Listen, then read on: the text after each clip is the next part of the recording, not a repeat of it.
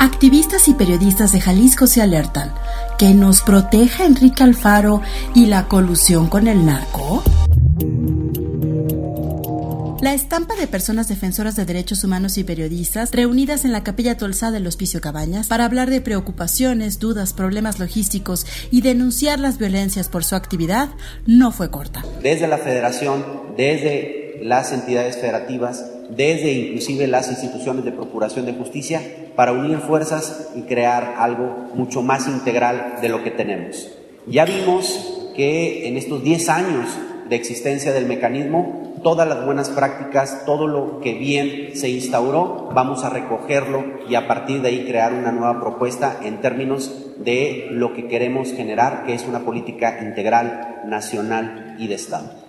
Vamos a tener eh, eh, a continuación más oportunidad de poderles expresar cuál es nuestro diagnóstico, cuál es nuestro análisis y a partir de eso generar un diálogo abierto de ida y vuelta en donde podamos estar pues convergiendo estos dos días con todas y todos ustedes. Para quienes sostienen que Jalisco está muy bien y no hay violaciones a los derechos humanos que nos escandalicen, ve reunidas a docenas de personas que viajaron hasta seis horas de camino para llegar a la cita con Enrique Irazoque, titular de la Unidad de Derechos Humanos de la Secretaría de Gobernación y quien se encarga del Mecanismo Federal de Protección a personas defensoras de derechos humanos y periodistas, es un ejemplo de que no, las cosas no están bien en Jalisco.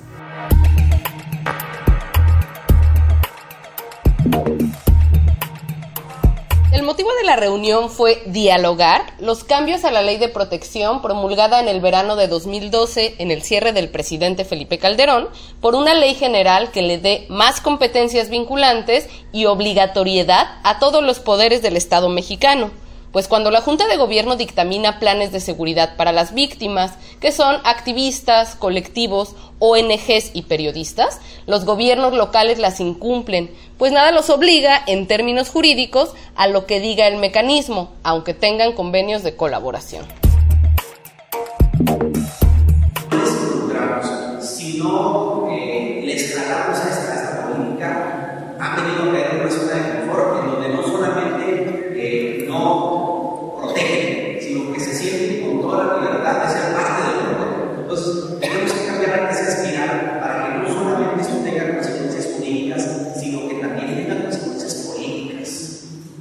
Esto es muy importante. Es decir, desde los tres órdenes de gobierno se tiene que mandar un mensaje desde lo más alto de la importancia que tienen las personas defensoras de derechos humanos y las periodistas para que podamos en términos de democracia y en términos de sociedad. Adelante.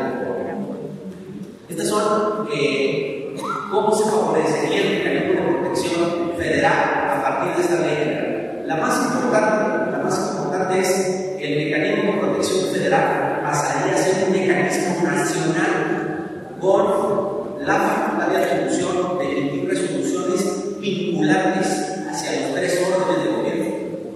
Es una problemática que, por ejemplo, no estemos ahorita actuando conforme a una ley federal que nos impide eh, generar resoluciones obligatorias para las entidades federativas y para los municipios. Esto lo limita y que, a consideración desde el gobierno de México, tiene que cambiar esa dinámica para fortalecer mucho mayor al mecanismo nacional. A partir de la ley federal, como ustedes saben, eh, sus efectos solamente son hacia las autoridades federales y no a los demás órdenes del gobierno.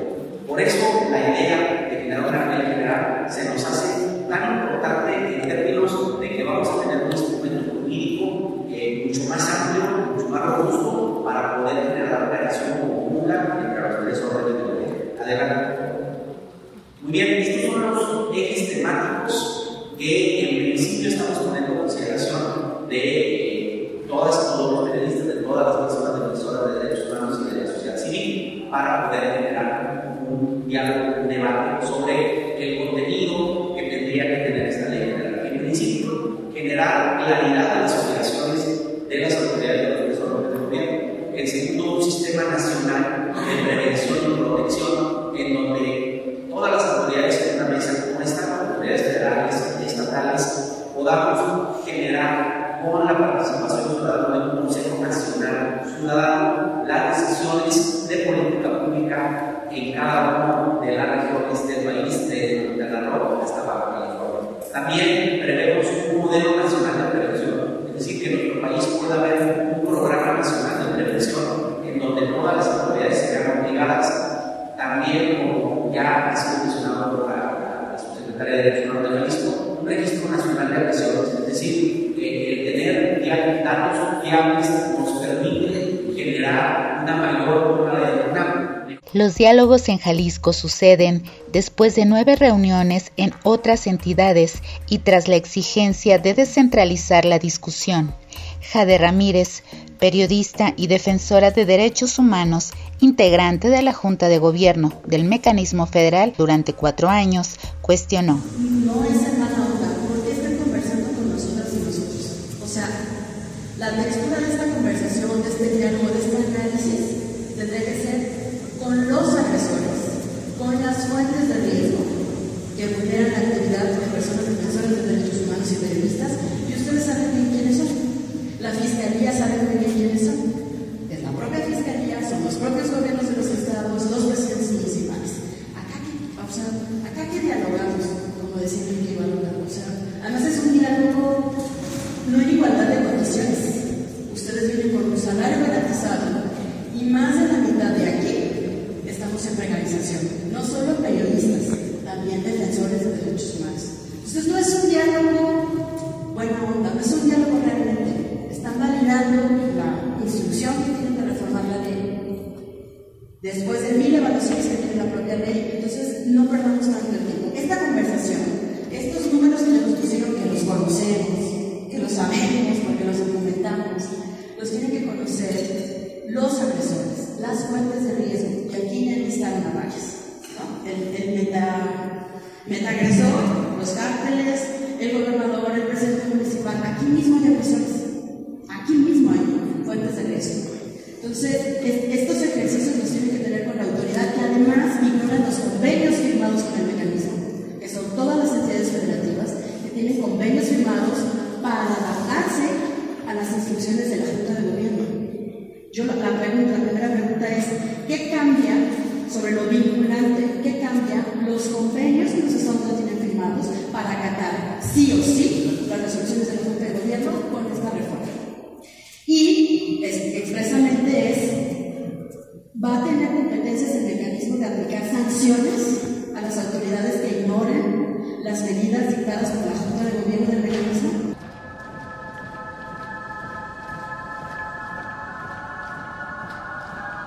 pero se habló de lo que se quería o fue el desfiladero de reclamos. Como era de esperarse y tras 10 años de operar el mecanismo federal de protección, hay más reclamos que aciertos, más incumplimientos de autoridades federales, de la Comisión Nacional de los Derechos Humanos y hasta algunas ONGs que afortunadas decisiones. Y la discusión rondó en preguntas de fondo. La nueva ley general deslinda responsabilidades del gobierno federal para que sean los estados quienes cuiden tras agredir.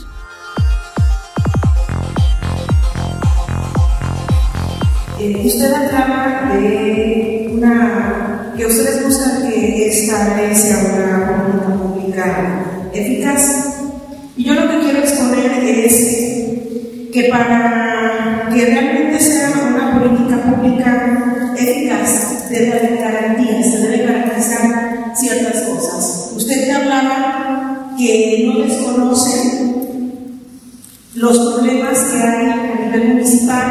con las comisarías, con las corporaciones, pero yo igual quiero, lo quiero mencionar, quiero decir que para obligar a los municipios y a los estados a proteger a periodistas, activistas y defensores de derechos humanos, primero deben garantizar que las comisarías de seguridad pública y en los ayuntamientos y los gobiernos no hayan infiltrado del crimen organizado. De lo contrario, no podremos avanzar y hacer que nos protejan a nosotros. Eh, y yo lo que les digo es que las comisarías están rebasadas ante la fuerza de la delincuencia organizada. Manifestaba usted que la solución está desde lo local. Y digo, ¿cómo la solución va a estar desde lo local? ¿En qué momento nosotros vamos a ver esto? Si vemos corporaciones a quien a, se les prohíbe, a los policías hacer detonaciones de fuego y gastarse las balas porque no alcanzan, porque no equipo, porque además los tienen coaccionados por parte de la delincuencia organizada y que entonces ya no se sabe cuál es el gobierno y en quién o quién no puedes confiar.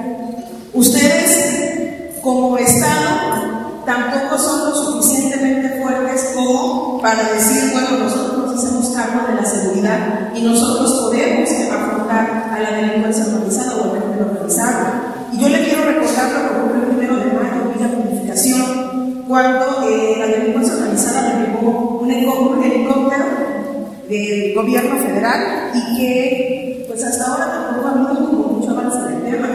¿Sí? Que tenemos a personas desaparecidas y personas amenazadas. También se preguntó por la perspectiva de género, aunque sí está incluida en la ley y opera en la actualidad. No se explicó qué pasará con los 17 mecanismos estatales pero sí se dijo cómo el mecanismo está agotado mientras la realidad no se alcance.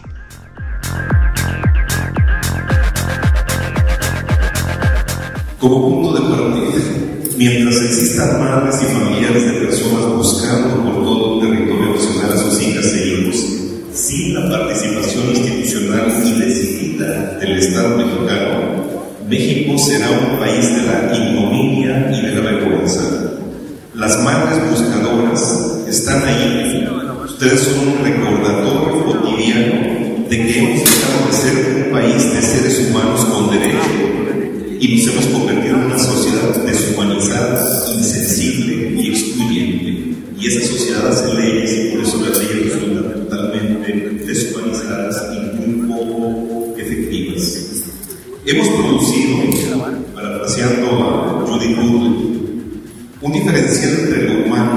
y. Y es que el mecanismo federal de protección, como ha quedado debidamente documentado por víctimas, organismos civiles y la prensa, no funciona del todo bien y no cambia la realidad mexicana de la guerra.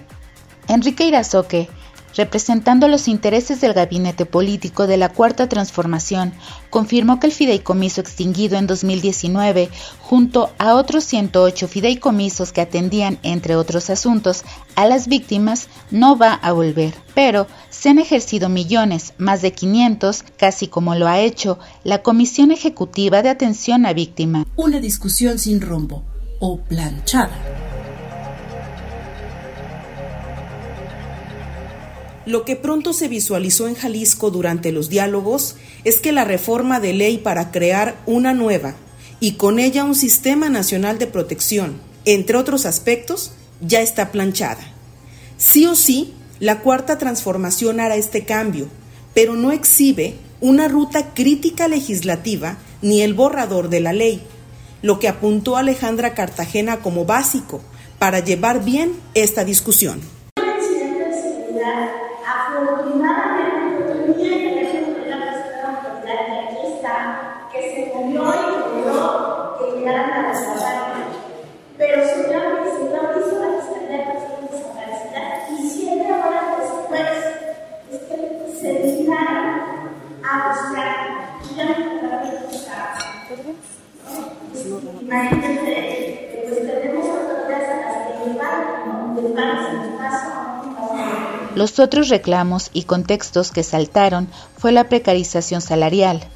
la criminalización, la opacidad de autoridades locales, la falta de regulación en la publicidad oficial y el gran actor omiso que ni habla, la Fiscalía, la investigación de delitos que no sucede, el no tener acceso a la justicia y que la Fiscalía General de la República sencillamente no atrae casos de periodistas.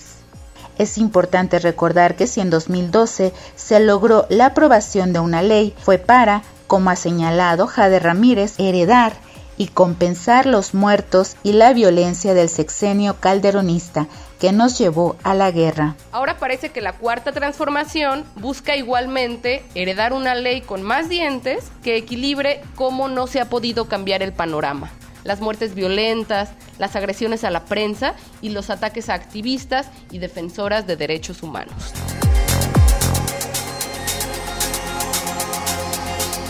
Reporteras y voz, Carmen Agui, Letra Fría, Alejandra Valenciano, La Vida en la Costa, Jessica Padilla, Decisiones, hija de Ramírez, Perimetral, Producción Lagos Post.